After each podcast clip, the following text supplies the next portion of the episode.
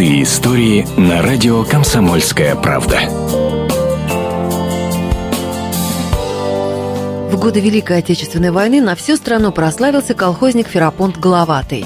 Он собрал деньги от продажи меда и отдал их на постройку двух истребителей. Один случай из тех военных лет его внучка Лидия Сергеевна Тюрникова запомнила на всю жизнь. Вдруг через какое-то время прилетает самолет и летает над этим хибарой.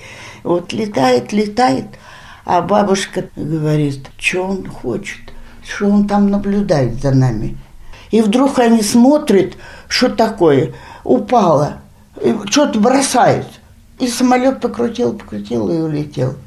Когда они пошли туда, оказалось два огромных мешка. И в мешках одежда. Одежда, вот мне шуба синтетическая серого меха, вот такого цвета серого, валенки, э, трико. Вот после этого только я в школу пошла, первый класс. Кто это сделал, я не знаю. О необычном поступке деда его семье напоминает телеграмма от Сталина, которая сохранилась до наших дней.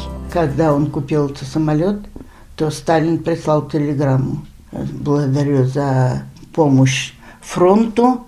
Родина вас и вашу семью не забудет. Никто не вспомнил даже вообще. Алла Багалея, Константин Данилов, Радио «Комсомольская правда», Саратов. Простые истории на радио «Комсомольская правда».